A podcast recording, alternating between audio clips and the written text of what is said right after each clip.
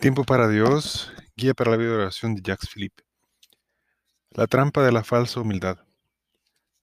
El falso razonamiento que acabamos de considerar toma en ocasiones una forma más sutil que describimos a continuación y contra la que conviene estar en guardia. Santa Teresa de Jesús estuvo a punto de caer en la trampa y abandonar la oración. Habría sido un daño irreparable para toda la iglesia. Y uno de los motivos principales por, los que escribió su libro de la vida fue el prevenir contra esta trampa. Se trata de una clave en la que el diablo toca hábilmente. La tentación es la siguiente. El alma que comienza a hacer oración percibe sus faltas, sus infidelidades y la penuria de sus conversiones. Entonces se siente tentada de abandonar la oración razonando así. Estoy llena de defectos, no adelanto, soy incapaz de convertirme y de amar seriamente al Señor. Presentarme ante Él en este estado es una hipocresía. Juego a la santidad mientras que no valgo más que los que no oran. Cara a Dios sería más honesto abandonar.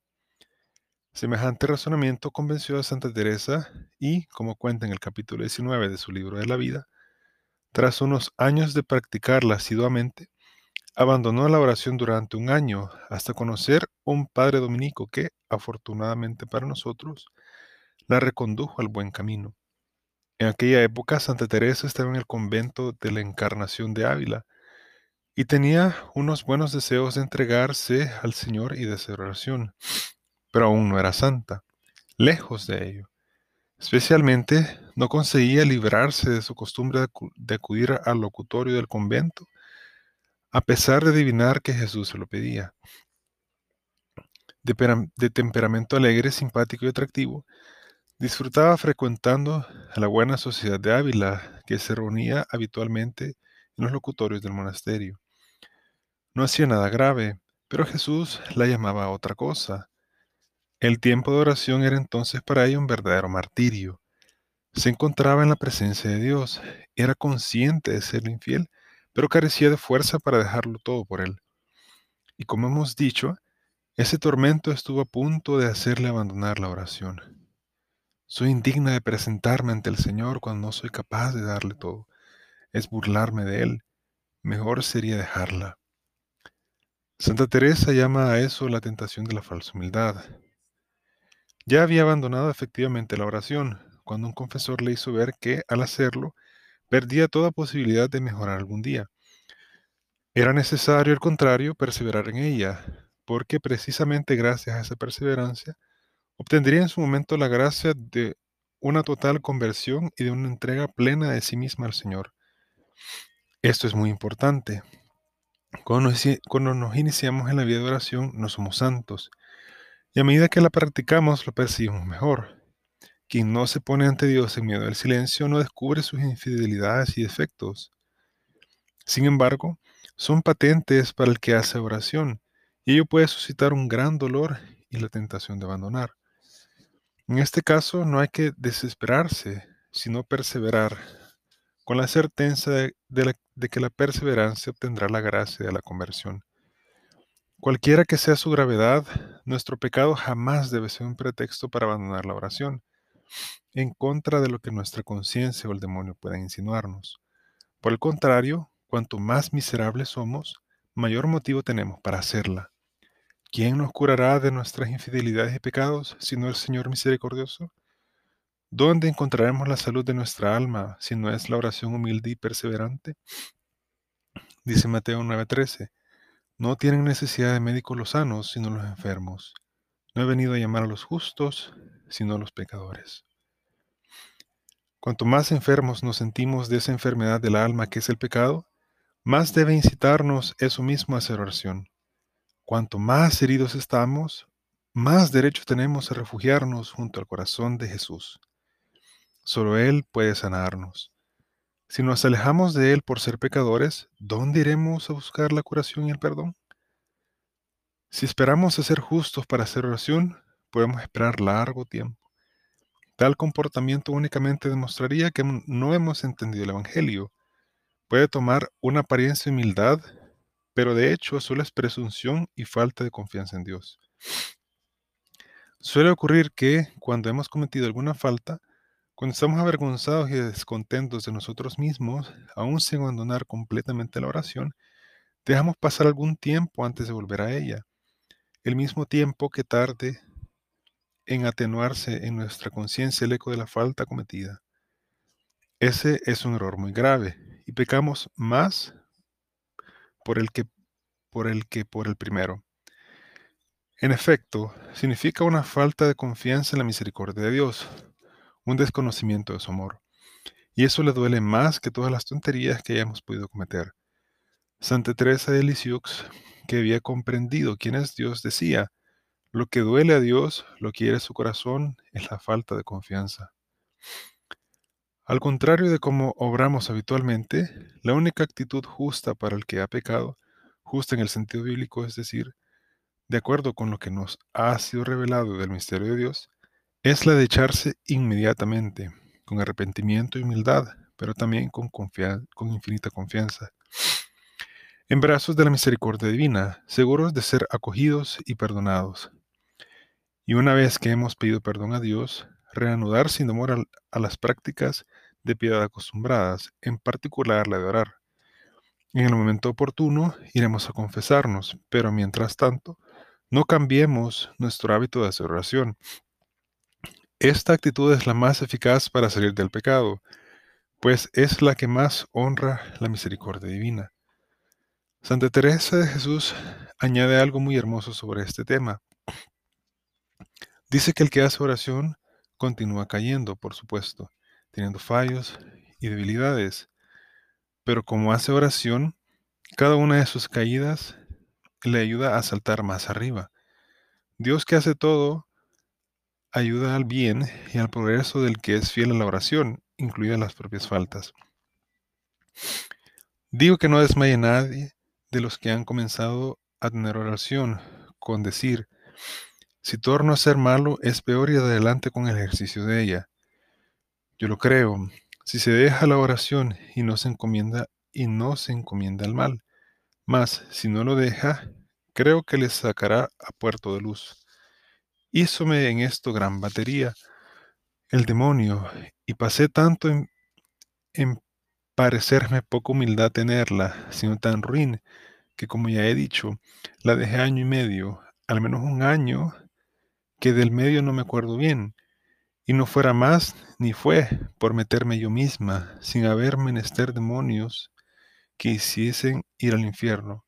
Oh, válgame Dios, qué seriedad tan grande, y qué bien acierta el demonio para su propósito encargar aquí la mano.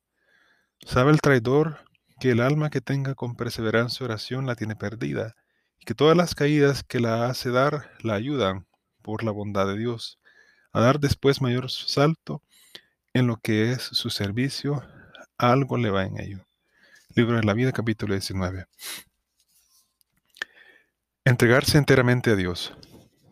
Para continuar tratando sobre las actitudes básicas que permiten la perseverancia y el avance en la vida de oración, ha llegado el momento de decir algunas palabras sobre el estrecho lazo en ambos sentidos que existe entre la vida de oración y el resto de la vida cristiana. Eso significa que con frecuencia lo que es fundamental para el progreso y la profundidad de nuestra oración no es lo que hacemos en esos momentos, sino lo que hacemos fuera de ellos.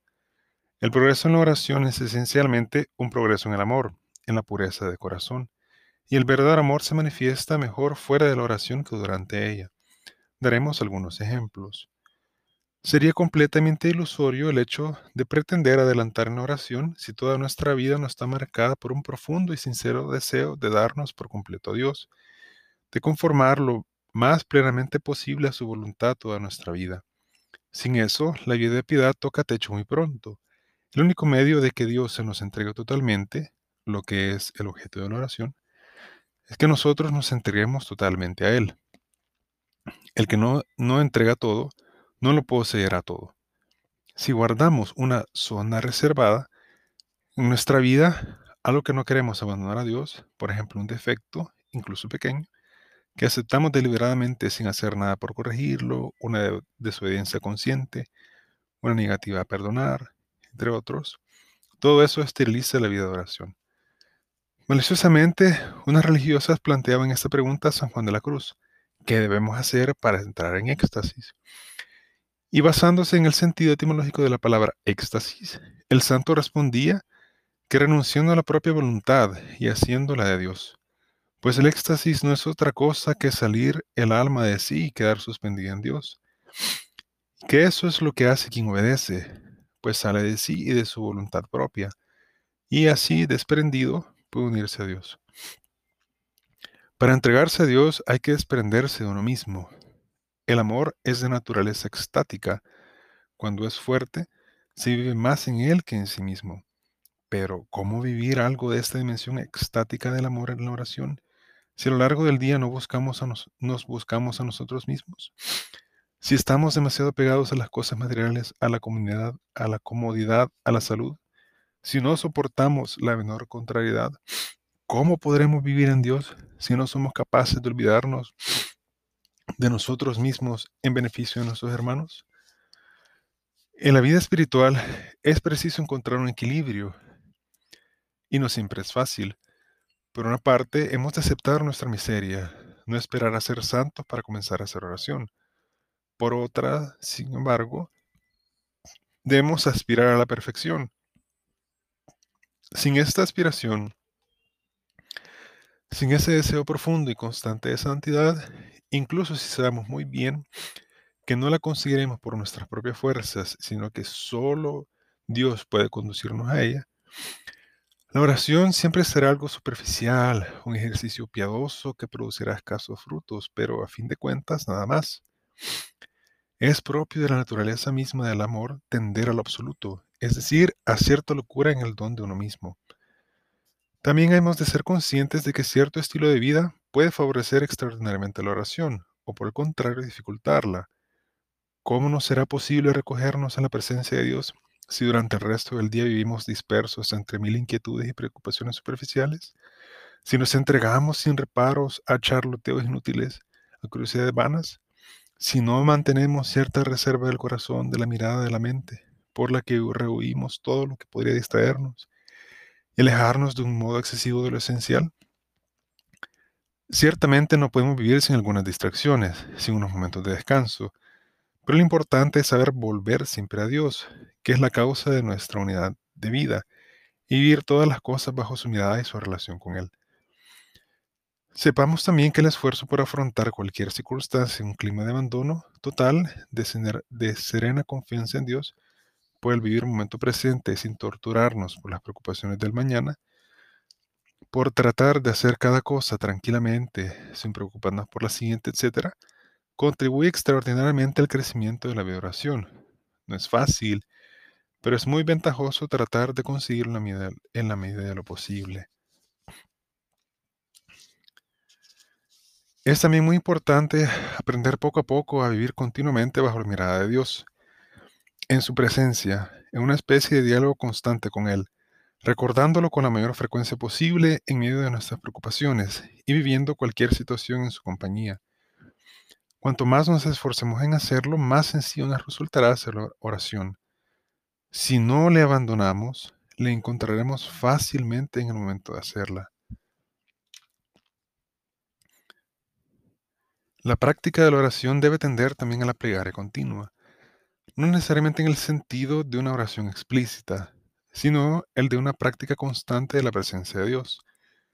Vivir así, bajo su mirada, nos hará libres. Con demasiada frecuencia vivimos bajo la mirada de los demás, por el temor a ser juzgados o por el afán de ser admirados, o bajo nuestra propia mirada, de complacencia o de autoacusación. Pero solamente alcanzaremos la libertad interior cuando hayamos aprendido a vivir bajo la mirada amante y misericordiosa del Señor. Para ello remitimos a los muy valiosos consejos del hermano Laurent de la Resurrección, un fraile carmelita del siglo XVII, cocinero en el convento que supo vivir en una profunda unión con Dios en medio de las ocupaciones más absorbentes. Al final del libro ofrecemos algunos extractos de su carta. Aún habría mucho que decir sobre el tema del lazo entre la oración y todos los demás aspectos del itinerario espiritual que evidentemente no pueden desasociarse. Más adelante abordaremos algunos, pero de momento remitimos a la mejor fuente, especialmente aquellos en los que la Iglesia ha reconocido una gracia especial de enseñanza en este terreno. Teresa de Jesús, Juan de la Cruz, Francisco de Sales, Teresa de Alexius, para no citar más que algunos nombres. Todo lo dicho hasta ahora no, responde todavía esta pregunta, ¿cómo debemos hacer oración? ¿Cómo concretamente hemos de ocupar el tiempo dedicado a esta práctica? No tardaremos en dar la respuesta. Sin embargo, era indispensable empezar por esa introducción, pues los comentarios expuestos, además de ayudar a superar los obstáculos, describen cierto clima espiritual indispensable para de adquirir, pues condiciona la sinceridad de nuestra oración y su progreso. Además, una vez comprendidos los aspectos que hemos esbozado, muchos falsos formas relativos a la pregunta ¿qué he de hacer para orar bien? caen por su peso. Las actitudes descritas no están fundadas en la sabiduría humana, sino en el Evangelio. Son actitudes de fe, de abandono confiado en las manos de Dios, de pobreza de oración, de infancia espiritual. Como habrá advertido el lector, estas actitudes deben ser la base no solo de la vida de oración, sino de toda nuestra existencia. Ahí se revela también el estrecho lazo que existe entre la oración y la vida en su conjunto. La oración es una escuela, un ejercicio en el que comprendemos y practicamos algunos comportamientos, profundizando en ellos, cara al mundo y a nosotros mismos, y que poco a poco se convierte en el fundamento de nuestro, nuestro modo de ser y de actuar. La oración crea en nosotros un rasgo de nuestro ser, rasgo que conservamos después en todo lo que tenemos que vivir y que nos permite, poco a poco, acceder a la paz, a libertad interior, al verdadero amor a Dios y al prójimo en cualquier circunstancia. La oración es una escuela de amor porque todas las virtudes que se practican en ella son las que permiten el crecimiento del amor en nuestro corazón. De ahí su vital importancia.